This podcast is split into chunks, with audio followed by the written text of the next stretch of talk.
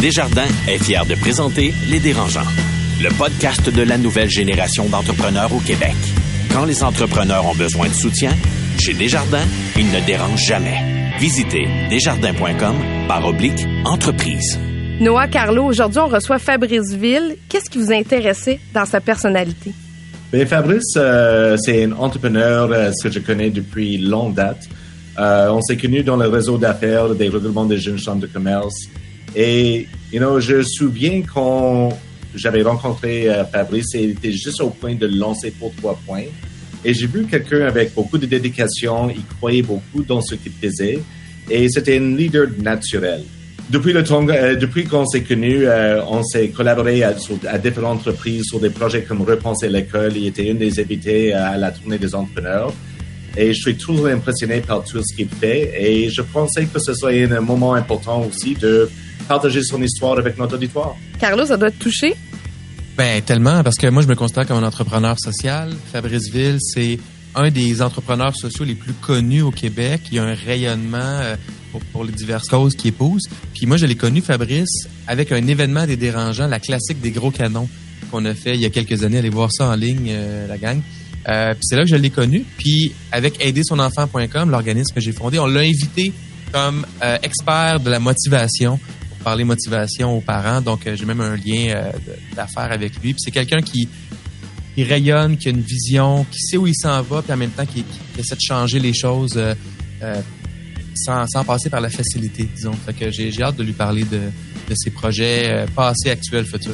Ben j'ai hâte d'entendre ça. On va le retrouver dans un instant. Ne bougez pas. Ils font le tour du monde. Signent de gros contrats. Écœurent pas mal de monde. Et nous racontent tout ça. Voici les dérangeants.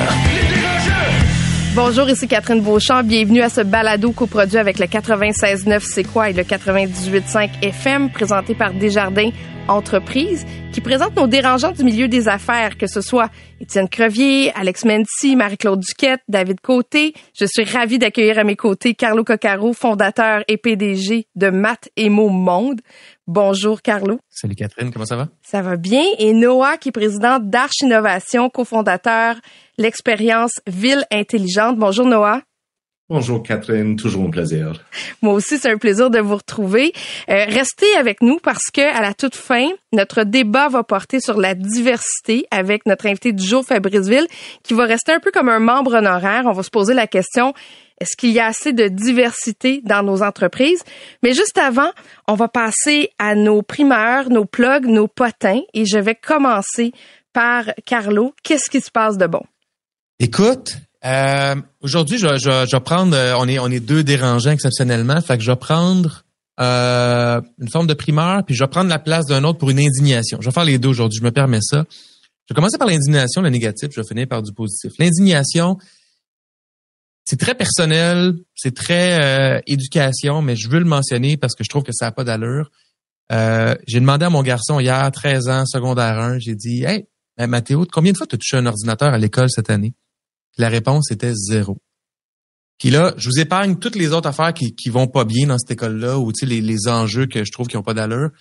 Ça me fâche. Ça me fâche parce que euh, la motivation de nos jeunes, c'est pas juste le jeune doit l'avoir, sinon il y a un problème. Ça vient du milieu, ça vient de l'environnement, ça vient des relations humaines, ça vient aussi de la technologie puis des outils utilisés en classe. Fait que de penser que mon gars peut toucher une fois un ordinateur de toute l'année, qu'on arrive à la fin de l'année scolaire, me, me fâche beaucoup. c'est comme un, c'est une illustration de, de, de, d'un milieu qui est un peu sclérosé, à mon avis. Le positif, mm-hmm. j'embarque dans le positif qui est plus professionnel. Euh, quoi que l'éducation, c'est professionnel pour moi, mais euh, ça fait trois, ça va faire trois jours demain qu'on est en, dans un lac à l'épaule au bureau. J'ai fait venir cinq, six personnes de l'équipe plus un animateur externe. Puis ce que je veux dire aux gens, c'est que on, on l'oublie un peu. Moi, je l'avais oublié un peu. Le, le, le télétravail, c'est le fun. Le mode hybride, c'est le fun. Mais il y a rien comme d'être avec les gens dans une même pièce et de brasser des idées. Sur Zoom ou sur Meet ou sur Teams, on se regarde. Tu sais, on parle, mais en se regardant. C'est pas de la com, ça. C'est juste. C'est dérangeant pour prendre le bon terme. Ben, vraiment. Alors que quand tu es dans, un, dans une salle avec du monde, tu te regardes pas, tu regardes les autres, tu as le non-verbal, tu as les émotions, puis tu as des vrais brassages d'idées crues. Et juste le fait d'amener quelqu'un de l'extérieur en plus, ben, ça fait qu'on va vite dans du deep, puis dans du, euh, on va jouer là où ça fait mal de façon donc, je veux juste, euh, des fois, on est bien dans nos pantoufles, mais c'est, j'encourage les entrepreneurs qui nous écoutent à sortir de ces pantoufles-là, s'ils encore, de faire des rencontres d'équipe. Peut-être pas tous les jours, le mode hybride, j'ai rien contre, mais il y a un effet wow à, à, travailler avec du monde dans la vraie vie, puis être capable de, les toucher, puis d'échanger, puis de les regarder pour vrai. Noah, de ton côté? Mais moi, j'ai un mot à dire sur tous les mentors euh, dans le monde. Euh, moi, je suis quelqu'un qui croit beaucoup dans le mentorat. Euh, moi, je suis un mentor. Euh, j'ai trois mentors qui m'entourent en ce moment. Et euh, c'est, je dois dire que le début d'année n'était pas très facile pour Arch. Euh, je pensais qu'on était en train de sortir de toute cette crise, les difficultés de développement d'affaires. Il y avait des bonnes raisons pour croire que les choses vont bien aller en début d'année. Mais c'était un peu plus long, un peu plus difficile que je que j'attendais, que je que je pensais. Uh, et j'étais, euh, j'avais vraiment, j'étais vraiment, je me trouvais vraiment dans un, à un point très bas. Et c'était là où, au moment que j'ai vraiment euh, fait appel à mes, mentors et euh, pour vraiment dire, et euh, j'ai des problèmes et, you know, voici qu'est-ce qui se passe dans ma vie. Et j'étais rappelé par une mentor que, garde, une, est-ce que ce sont des vrais problèmes ou est-ce que ce sont des problèmes des personnes privilégiées dans le monde? Euh, il y avait vraiment raison et ça m'avait vraiment, ça a vraiment mis tous mes problèmes en perspective. Euh, il y avait un autre qui m'avait fait vraiment regarder dans le miroir et penser à mon ego et que de réaliser que c'est pas quelque chose qui arrive à moi, mais je suis pas tout seul dans le monde. Euh, il y a différents, plusieurs entrepreneurs et plusieurs personnes qui vivent des moments très difficiles. Alors, euh, you know, je suis parmi les chanceux si euh, je suis très honnête. Euh, et j'ai un autre qui m'avait vraiment aidé à trouver une autre opportunité d'affaires, à trouver un nouveau client. Alors, euh, c'était vraiment euh, l'entrée, des, le soutien des amis, des personnes qui sont là juste pour m'aider. Ce sont pas des personnes que je paye. je n'allais pas les nommer parce que je sais que ce sont des personnes qui ne peuvent pas être nommées en ondes comme ça, mais juste un grand remerciement à ces personnes et à tous les mentors qui s'impliquent à travers le monde. Ben, excellent. On s'arrête un instant et au retour, Fabrice Ville. Le podcast de la nouvelle génération d'entrepreneurs au Québec. Les dérangeants. Les dérangeants! Souvent défini comme un entrepreneur social, Fabrice Ville ne préfère ne pas avoir d'étiquette.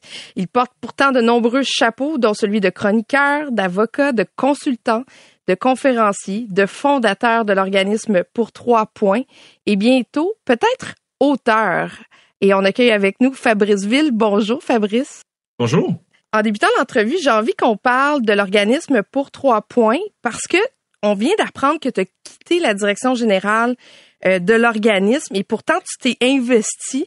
Donc pour trois points, c'est un organisme qui euh, transforme les entraîneurs sportifs qui pour qu'ils deviennent en fait des coachs de vie. On transfère leur mandat pour qu'ils deviennent des influenceurs chez les jeunes sportifs. Dans le fond, vous créez des piliers. Et ça, c'était ton idée. Tu as décidé de prendre ce projet-là sous ton aile. Qu'est-ce qui a fait que tu as quitté un grand bureau d'avocat pour devenir un entrepreneur social? Ben, pour répondre à ta question, je dirais en deux, euh, en deux moments dans le temps. Euh, parce que pour trois points, c'est une organisation qui a vu le jour alors que je pratiquais encore le droit. Euh, puis j'avais, je pensais pas que ça allait devenir un emploi à temps plein pour trois points. Donc, je parle de ça parce que la, la naissance de l'organisation est venue euh, et a beaucoup été alimentée par mon parcours personnel. Euh, de par mon parcours personnel, euh, je, je, fais référence entre autres à euh, mes origines, étant d'origine haïtienne, euh, né à Montréal. J'ai grandi à Anjou, moi, dans l'est de Montréal, un environnement de classe moyenne. Puis, euh, il y a différentes pochettes de pauvreté à Anjou, puis il y a différentes disparités socio-économiques dans Montréal. moi, j'ai grandi en étant très curieux de ces, de ces dynamiques-là. et donc, toute la question de l'égalité des chances, les enjeux de société depuis un jeune âge, autant par rapport à ce que mes parents me partageaient que euh, par rapport à Haïti, que ce que je vivais au quotidien autour de moi, ça m'interpellait. Euh, et j'en suis venu aussi à constater qu'un coach peut faire une différence énorme dans la vie de quelqu'un parce que moi-même, je suis devenu, euh, ben, j'ai joué, j'ai fait du soccer quand j'étais jeune, dès l'âge de 5 ans, mais mon, sport préféré, c'est vraiment le basketball. Je suis tombé amoureux du basketball à l'âge de, de, de 9 ans, je crois. Puis après, j'ai joué dans une équipe sportive.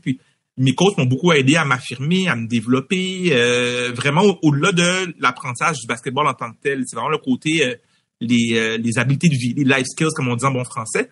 donc, donc, dans ma vie, pour trois points est venu parce que bon, j'étais impliqué bénévolement, bénévolement dans différents contextes, et c'est venu comme une forme de projet qui intégrait un ensemble de choses qui m'interpellaient, donc au croisement des inégalités sociales, et euh, de, ma compréhension du rôle du coach. Parce que bon non seulement même j'ai eu des, des entraîneurs qui m'ont moi beaucoup soutenu mais j'ai coaché pendant une dizaine d'années.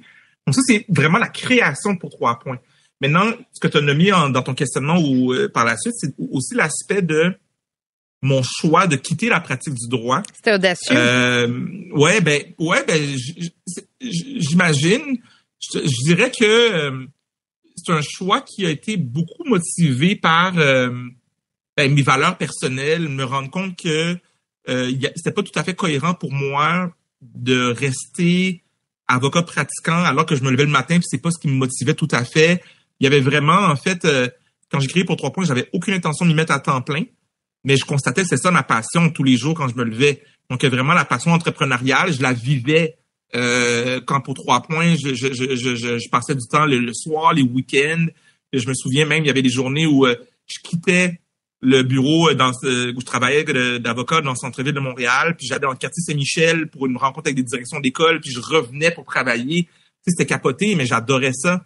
Euh, et j'ai littéralement eu une, une crise personnelle parce que j'arrivais pas à faire le lien entre ce qui était pour moi ma carrière et le, ma passion. Puis à l'époque, l'entrepreneuriat social, c'est un terme qui était très peu connu. Euh, ça existait, mais c'était pas connu du tout, du tout. On parle de l'époque de 2011-2012, là. Euh, c'était pas mainstream comme ça l'est aujourd'hui. Maintenant, on entend parler beaucoup de ça. On en parle dans les universités, dans, l'espace public. Euh, il y a des projets qui soutiennent les entrepreneurs sociaux. Moi, à l'époque, pour moi, comme euh, c'est le bénévolat, quand on voulait faire quelque chose de positif dans la société, il y avait pas grand-chose. Donc, j'arrivais pas à me projeter dans ce projet-là. Mais en rencontrant des, des gens qui sont des entrepreneurs sociaux, en, j'ai, euh, en français, en anglais, on dit on audit un cours. Euh, j'ai participé à un cours, euh, la prof de, d'entrepreneuriat social à l'Université McGill, du premier cours de, l'Université McGill en 2012, m'a invité. Là, j'écoutais qu'est-ce qu'elle disait. Puis, puis je me disais, non, je me reconnaissais dans, dans cette, cette, cette, idée-là de l'entrepreneur social. Donc, c'est un peu ce qui, a, qui m'a mené à faire le saut, à légitimer mon choix en me disant, d'une part, oui, la cause, mais après ça, c'était hey, je me lance à temps plein parce que je me, je me vois comme un entrepreneur. Pour trois points, il y a plus de dix ans maintenant, donc vous êtes dans de nombreuses écoles, vous aidez des, des milliers de jeunes à chaque année. Euh, en termes de développement de l'organisme, si tu avais à, à, pointer la meilleure ou les meilleures décisions que tu as prises au fil des dix dernières années, mettons une décision, là, celle que tu dis, celle-là, si je l'avais pas prise, on serait pas où on est aujourd'hui. Que ce soit au début, au milieu ou la semaine dernière, là, quelle est la meilleure, la meilleure décision que tu as prise? Méchante question, ça. Euh... Ben, au-delà du choix de, de me consacrer à temps plein à pour trois points, je pense que mes. Je vais, je vais, je vais pas référer à une décision en particulier, mais je pense que les meilleurs moves ont été les embauches clés. Il y a des embauches qui ont été critiques. Euh, il y a des embauches qui ont été critiques dans le parcours de l'organisation. Quand je pense au premier employé, euh, ça a été critique parce que ça peut libérer beaucoup de temps pour moi de faire du développement alors qu'il y avait un travail à faire sur le terrain. L'autre move euh, qui, qui est dans la même catégorie, c'est euh, ça a été l'embauche d'une directrice des opérations.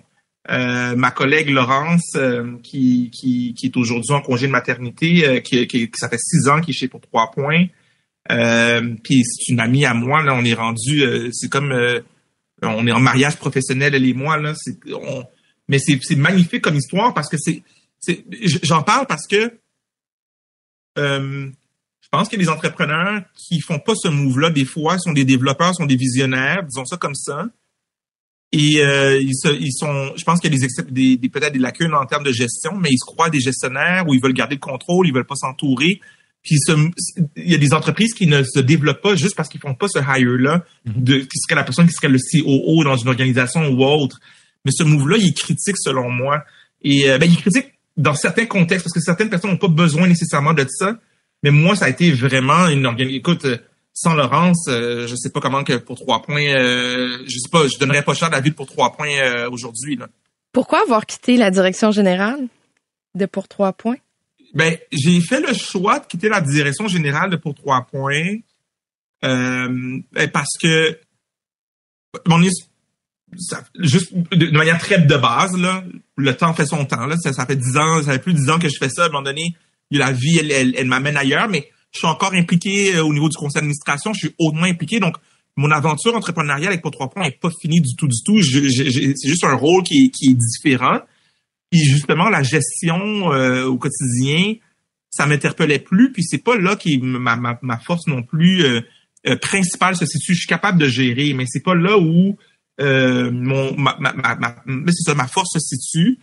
Et je pense que pour avoir plus d'impact, de prendre une certaine distance, je pense que c'est pertinent. Puis quand on pense à certains entre- entrepreneurs sociaux, un exemple classique qui me vient, euh, Pierre Lavoie. Pierre Lavoie, il est pas directeur général de, du grand équipe Pierre Lavoie. Il, est le visage, puis il fait beaucoup de développement, mais il est pas euh, au day-to-day euh, dans la gestion des opérations. Donc, c'est un peu une partie de ça qui, pour moi, a été justifie le, le choix.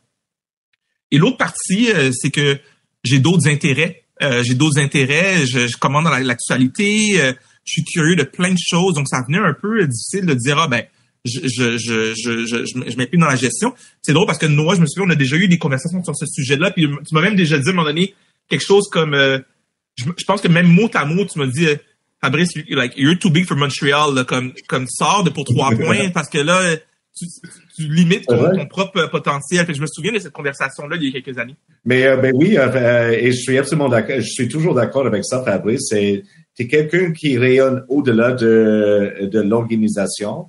Et oui, tu es une porte-parole pour trois pour, pour, pour trois points, mais tu représentes beaucoup plus pour bien plus de personnes que tout le monde que tu ne connais même pas. Alors, tu es, euh, t'es une porte-parole et tu as démontré euh, comment vraiment devenir entrepreneur social à Montréal. Et tu as un message à partager euh, non seulement avec euh, des Montréalais ou des Québécois, mais avec le monde. Alors, euh, je suis toujours d'accord. euh, je pense toujours que tu devrais euh, penser à ton profil à l'international et Mm. Euh, au plaisir de- d'avoir une autre discussion là-dessus parce que j'avais trouvé un autre modèle que, euh, qui, euh, qui va peut-être euh, aller- bien pour toi. Est-ce que la politique, ça pourrait t'intéresser? J'essaie de voir ton après. Tu sais, je me dis, c'est tellement important ce que tu fais, puis tu as une présence médiatique qui est forte. On t'a entendu souvent sur les ondes du 98.5, puis je, je sais pas, je me disais, ça va être ça va être quoi l'après? Comment tu vas continuer à porter des messages? Ah, moi, c'est une évidence que la, que la politique, c'est non. C'est, c'est, c'est que la politique euh, euh, opère à un rythme et à un format selon qui, pour moi, ne me convient pas parce que j'ai besoin de réfléchir, j'ai besoin de, de, de mûrir mes décisions. Puis l'autre chose, c'est que je suis un peu... euh, j'ai besoin de me sentir cohérent tout le temps quand euh, quand je, je me sens pas cohérent, je suis pas bien dans mon corps. Puis la politique, c'est un espace où, indépendamment des bonnes intentions des gens, il y a toujours un moment où l'incohérence peut être trop grande par rapport à son ses valeurs personnelles pour plein de raisons. La ligne de parti, le fait de devoir euh, répondre à des sondages pour pouvoir euh, se faire réélire, la structure, elle, elle est pas faite pour euh, plein de personnes qui euh, aimeraient contribuer. Moi, j'adore la chose politique mais je, je pense pas que je serais un bon politicien. Euh, non, je pense pas que je survivrais bien longtemps en, en politique. Carlo? On en a parlé tout à l'heure. Euh, Noah te l'a mentionné il y a quelques années à quel point tu as ce potentiel-là de, de rayonnement puis tu as une belle notoriété. Quand on parle de- d'aider son enfant.com à l'interne, on nomme le défi et l'opportunité d'augmenter notre notoriété via moi.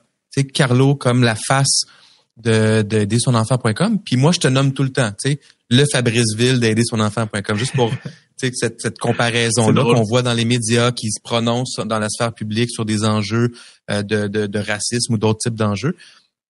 Ma question, c'est à quel point c'est volontaire, cultivé, pas de, de participer dans les médias, mais de dire c'est bon pour ma notoriété, qui est bon pour l'organisme. Est-ce que ça a été calculé comme ça ou c'est vraiment juste c'est qui que t'es, tu réagis, puis ça a donné ça?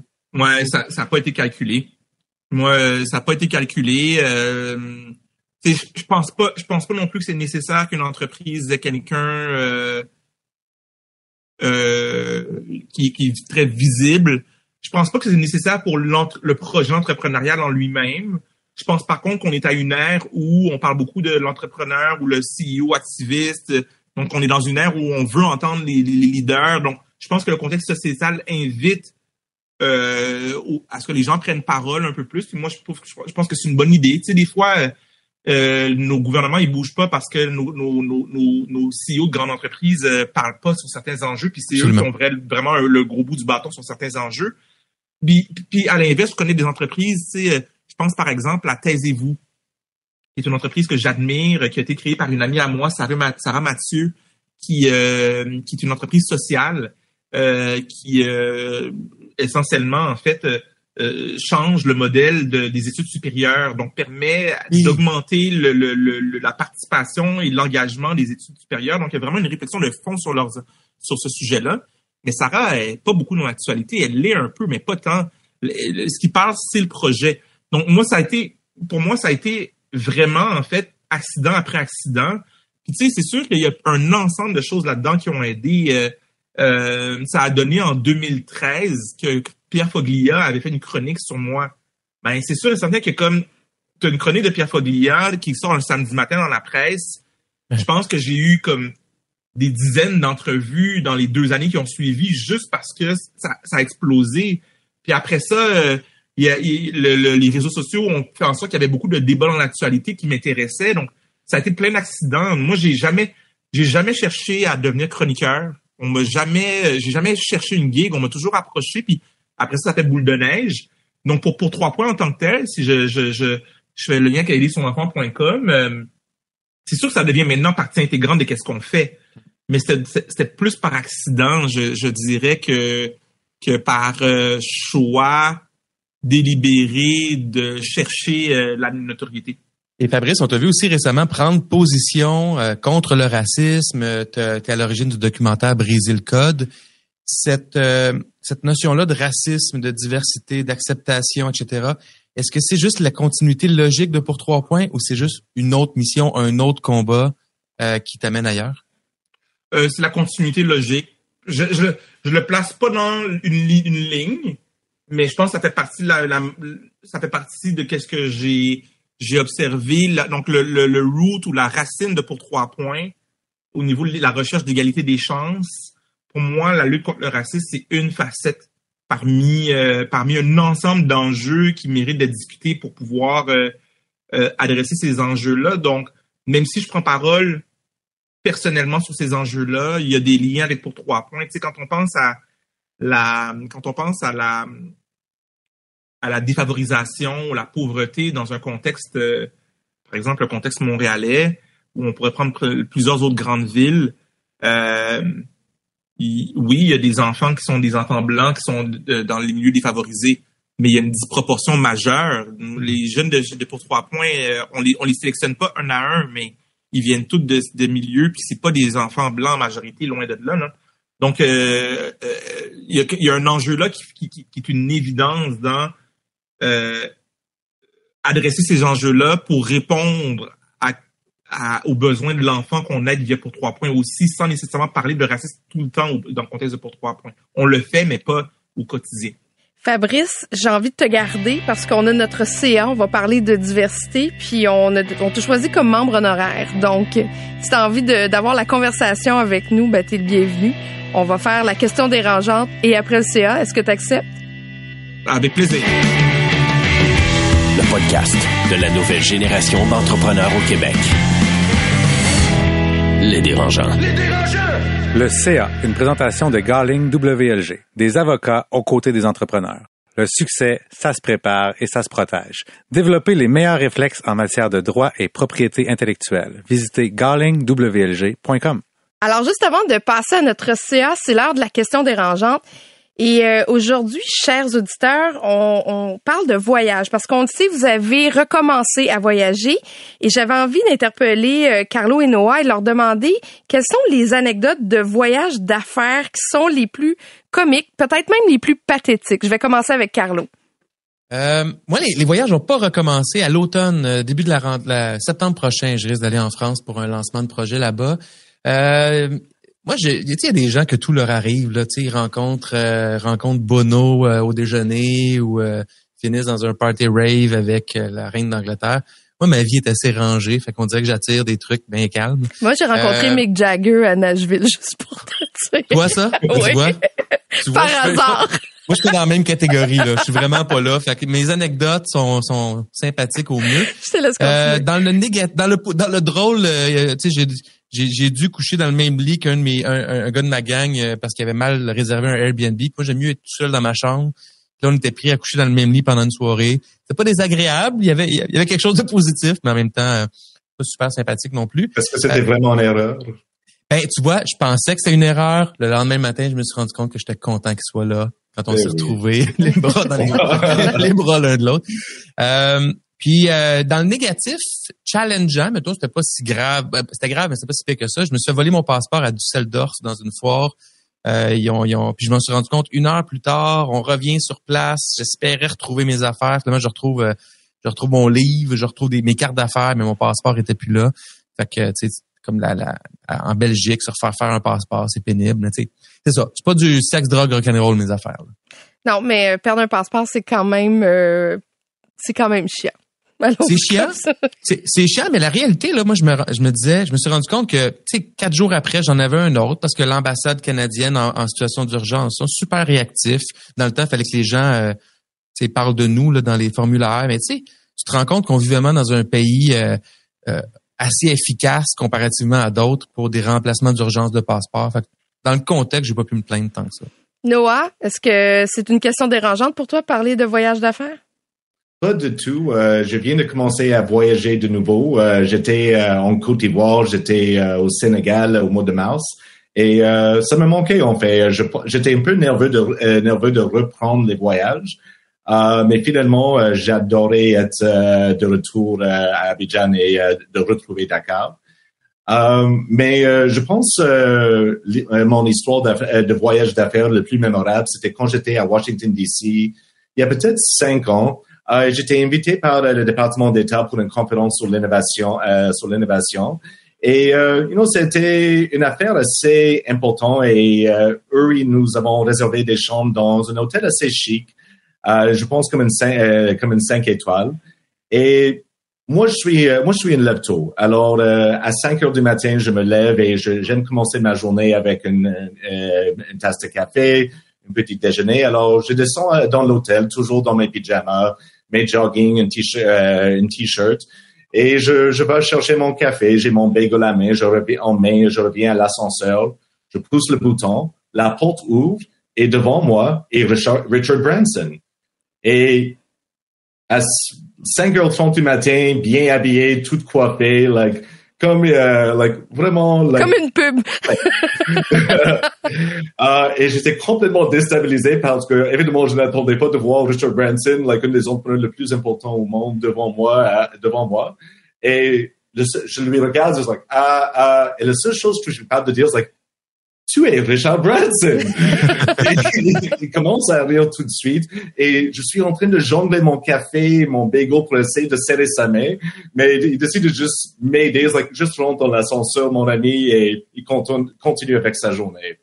Et ça, ça, ça aurait été euh, juste une belle histoire, euh, juste comme ça, mais plus tard dans la journée, quand j'étais à mon rendez-vous au département d'État, dans le foyer était Richard Branson. Il était là aussi pour euh, la même journée. Il me regardait, il disait Pajama Guy. et il m'avait reconnu et j'étais avec deux, trois autres entrepreneurs et on, et, euh, on avait eu euh, l'opportunité d'échanger avec lui pendant trois, quatre minutes, prendre une photo.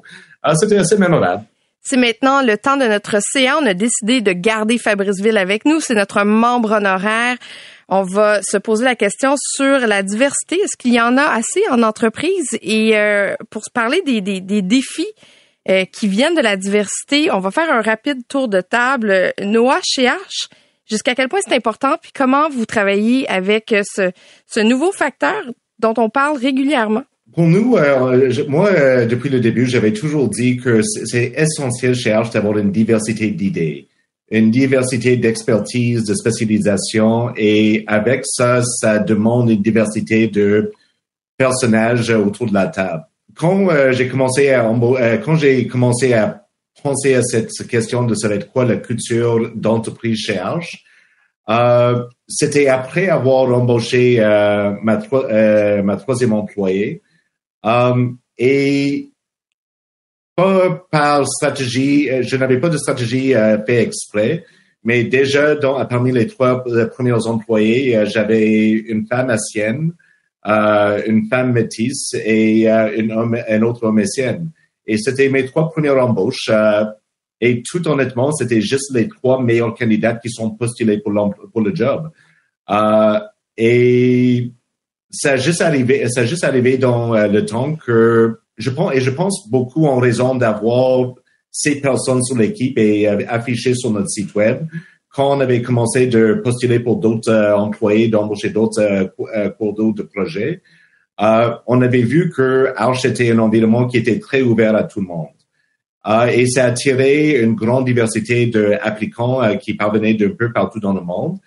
Et c'était juste, euh, et c'est juste arrivé qu'on avait toujours une bonne mixité de d'employés autour de la table. Et je j'aimerais dire que j'étais toujours que c'était quelque chose que j'avais fait exprès ou que je suis c'est quelque chose où j'ai une fierté d'avoir fait ça, mais c'est juste quelque chose qui s'est arrivé. Euh, et ça m'amène euh, différentes idées, différentes, pensées, euh, différentes pensées. Et en plus, il y a un taux de roulement assez important chez Arch. Alors, on a continué d'avoir différentes perspectives qui se joignent à l'équipe. mais je sais de cette expérience le valeur que ça amène. Carlo, de ton côté, est-ce que vous avez une belle représentativité? Je me, je me, questionne beaucoup là-dessus. Puis évidemment, en préparation de l'épisode, je me suis posé ces questions-là. Euh, moi, je, je, je, pense aimer la diversité. Je pense fondamentalement l'aimer, l'encourager, l'accueillir. Je la vis au quotidien. Puis la diversité, moi, je la vois assez large, là. Diversité d'âge. Tu sais, des employés qui ont 20 ans, d'autres qui ont. J'ai déjà un employé de 70 ans. C'est deux réalités, deux mondes. C'est de la diversité de sexe, de race, d'origine, euh, immigrant, non immigrant, d'expérience de vie aussi. Tu sais, parce qu'on a, quand je réfléchis à ça, c'est que, tu sais, le, c'est ça, j'imagine, euh, Fabrice pourra me dire si j'ai rapport ou pas, mais, tu sais, le, les, parmi dans, dans les, notions de racisme systémique, c'est que les l'homme blanc embauche des hommes blancs. La, tu sais, il est comme un, on, on embauche, on travaille avec des gens qu'on connaît comme nous autres. Tu sais, comme un. Il y a un instinct qui fait qu'on choisit souvent un effet miroir. Probablement, tu sais. Puis même chose, euh, tu sais, d'ailleurs, moi je crois énormément à la mixité sociale, mais on est en train de la perdre en partie au Québec parce que si tu as, euh, si as de l'argent puis que tu es blanc, mais ça se peut que tu es dans une école privée, mais tu vas côtoyer des gens comme toi, moins de diversité. Fait que il y a comme cette mixité sociale-là, on peut la perdre au fil. Puis après ça, en entreprise, ben qui tu connais? Tu connais, le, dans mon cas à moi, mettons, l'homme blanc comme moi qui était dans la même école. Fait que tiens en, tout cas.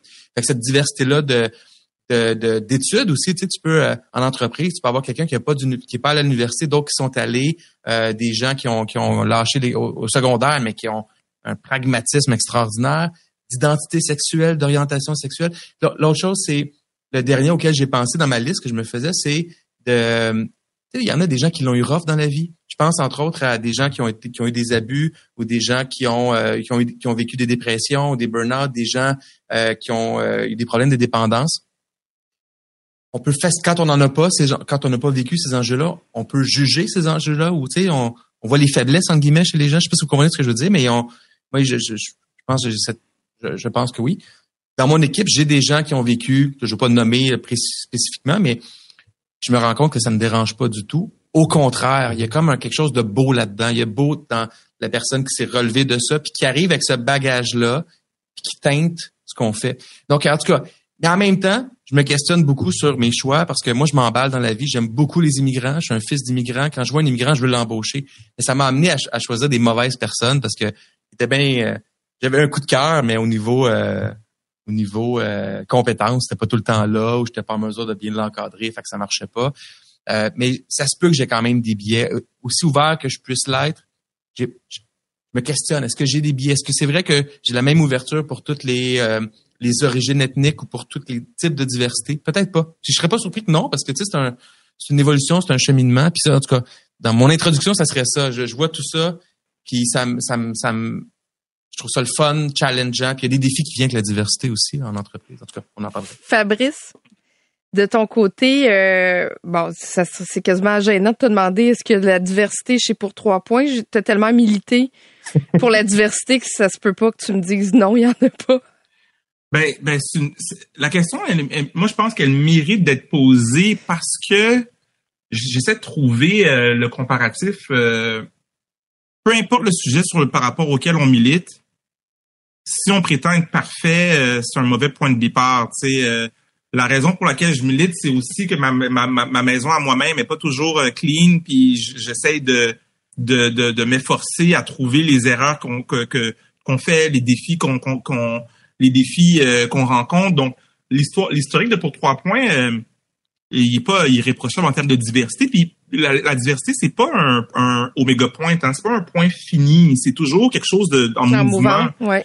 Euh, donc, tu sais, ceci dit, ce que je dirais, euh, puis, par rapport à ça, c'est il y en a eu des moments où quand je regardais le conseil d'administration pour trois points, je me disais, my God, euh, euh, par rapport à certains profils identitaires, euh, on manque, on avait des défis de parité à un moment donné, entre autres, puis euh, c'est des choses qu'on a eu à adresser. Puis c'est sûr et certain que oui, vu que c'est connecté à notre raison d'être, l'égalité des chances, il y, a, depuis les débuts, soit naturellement ou encore euh, intentionnellement, des efforts de mis en place pour, pour favoriser une diversité au sein du groupe. Maintenant, moi j'aime bien euh, ben, d'être en fait sur l'intention de pourquoi de la diversité. Tu sais, euh, des fois on, on, parle de diversité puis là on parle ah ben c'est ça va être des personnes qui sont issues de l'immigration ou euh, euh, où les, les femmes, euh, puis euh, Carlo, j'ai bien aimé te parler de tout plein de genres de diversité, mais, mais à la base, si on parle de diversité pour favoriser l'innovation, c'est une chose. Puis d'ailleurs, il y a certaines personnes, si on va dans des, trucs théoriques un peu, et les gens vont dire, bon, mais on est plus efficace quand on, est homogène, parce qu'on on pense tout de la même manière, on va très vite, mm. on n'a pas besoin de, on n'a pas besoin de, de chercher à comprendre, mais l'innovation où on, se connaît moins, on réfléchit différemment. Puis nous, chez Pour Trois Points, par rapport à ça, je dirais que euh, il y a vraiment un effort de mis. Euh, euh, si on prend au, plan, au plan identitaire, euh, il y a un effort de mis qui est au niveau ethnoculturel. c'est un groupe aussi qui est très féminin dans, dans sa constitution. L'équipe de Pour Trois Points, c'est un groupe qui est majoritairement un groupe de de, de femmes. Euh, il y a un leadership de femmes qui est très, très fort. Euh, puis pour ce que j'en sais au, niveau des identités de genre et des orientations sexuelles, il y a une certaine diversité à ce niveau-là. Euh, des personnes issues de l'immigration. Euh, un groupe aussi qui est quand même, par contre, relativement, bon, une certaine forme de diversité au niveau de l'âge, dans le sens que euh, c'est un groupe qui est relativement jeune, des jeunes dans, la vingtaine, trentaine, mais on a des gens qui sont dans la quarantaine, dans la cinquantaine aussi au sein de l'équipe. Mais ben, pour moi, c'est pas ça le plus important parce que le, but, c'est pas de dire on check des marques puis on dit on a du monde. C'est qu'est-ce que ça, qu'est-ce qu'on compose ensemble? Puis pour nous, c'est juste que c'est cohérent ça pour plein de raisons. Euh, il y a le fait que les jeunes qu'on représente, qu'on forme, ce sont des jeunes qui sont issus de communautés racisées, mais il faut qu'ils voient des dans le staff, il faut qu'ils voient des gens qui leur ressemblent. C'est, documenter une éducation, c'est essentiel.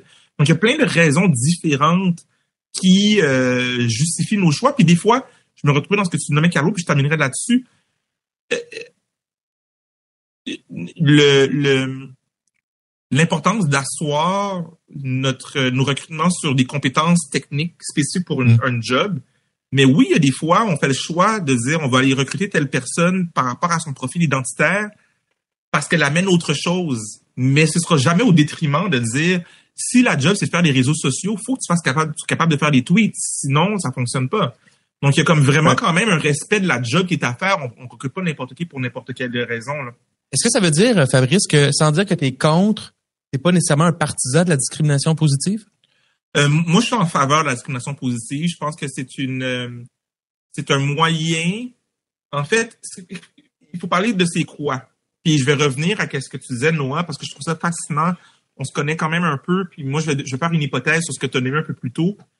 Je fais l'hypothèse que tu n'as pas eu de problème d'attirer des, gens de différents groupes parce que tu es toi-même quelqu'un qui baigne dans plein de milieux différents, qui permet d'embrasser, puis de, tu sais, t'es, anglophone et francophile en même temps, euh, tu navigues bien dans différents environnements. Et donc, tu vois des profils, tu vois des CV. Moi, je fais l'hypothèse, là, je, je parle pas d'une vérité, mais ça fait ça fait en sorte qu'il y a des CV qui rentrent sans, sans problème, puis tu les interviews, puis tu vois le talent. La discrimination positive, ce qu'il faut comprendre, c'est que c'est pas pour aller chercher des gens qui n'ont pas les compétences techniques ou fonctionnelles d'un emploi. C'est pour redresser toutes les barrières qui existent, qui leur permettent pas soit de, de, savoir que l'emploi existe ou que la personne qui l'interviewe va, va aller chercher quelqu'un d'autre. Donc, donc c'est comme une forme de rétablir un équilibre. Donc, c'est pas une perte. Euh, je sais pas moi, euh, un développeur là complètement reconnu là, c'est le meilleur développeur, puis on tout le monde le veut, mais c'est un homme. Est-ce que pour cette embauche-là, on va y refuser? Ben peut-être pas. C'est un choix entrepreneurial en fait finalement. Donc le leader, il va, il va le prioriser. Puis à travers le temps, moi je crois qu'il y a quelqu'un qui, qui, qui veut avoir une forme de diversité selon un, un objectif mesurable est capable d'y arriver.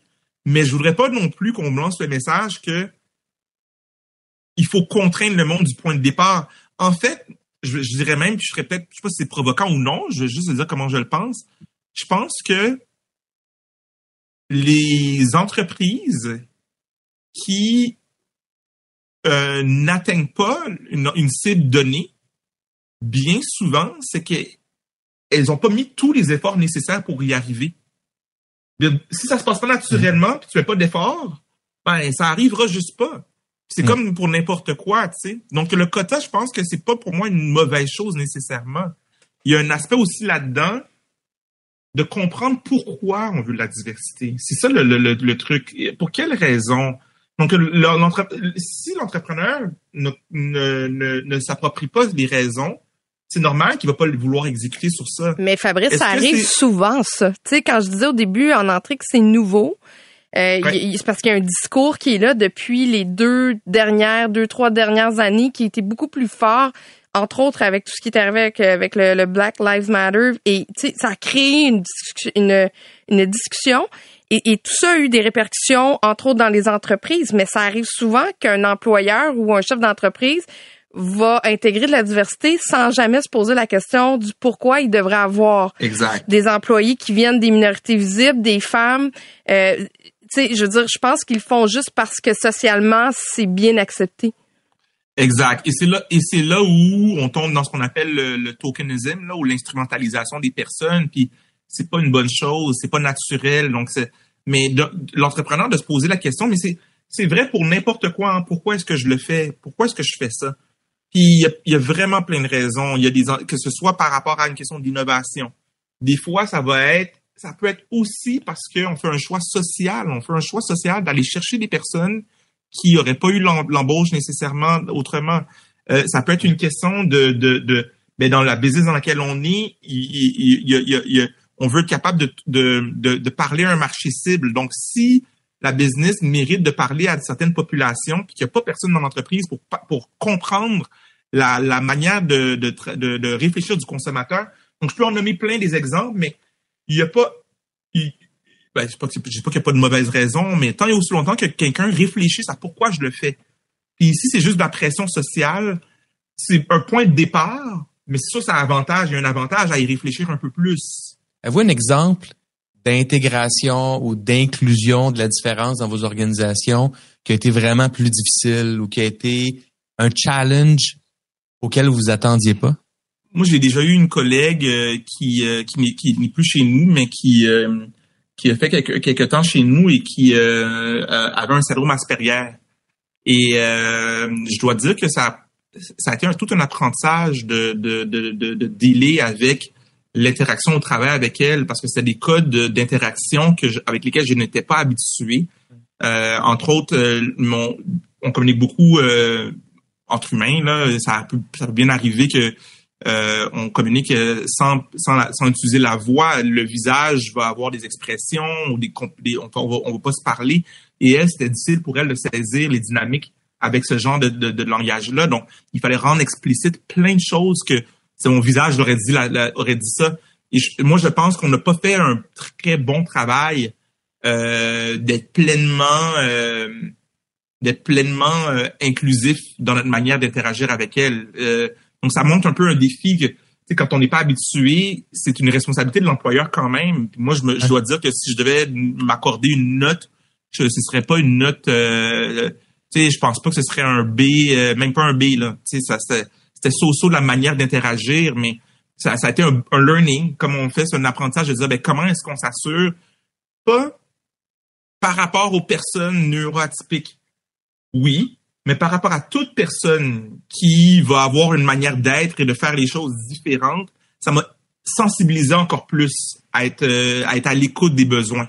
Fabrice, est-ce que tu vois beaucoup d'espoir dans euh, la façon dont le monde des affaires euh, peut accueillir ou va accueillir la diversité? je pourrais dire un ensemble de choses, mais une chose qui est encourageante, c'est qu'il y a de plus en plus d'entreprises, et pas juste d'entreprises, de structures qui euh, soutiennent des entreprises qui ont un regard 360 sur les métriques de succès.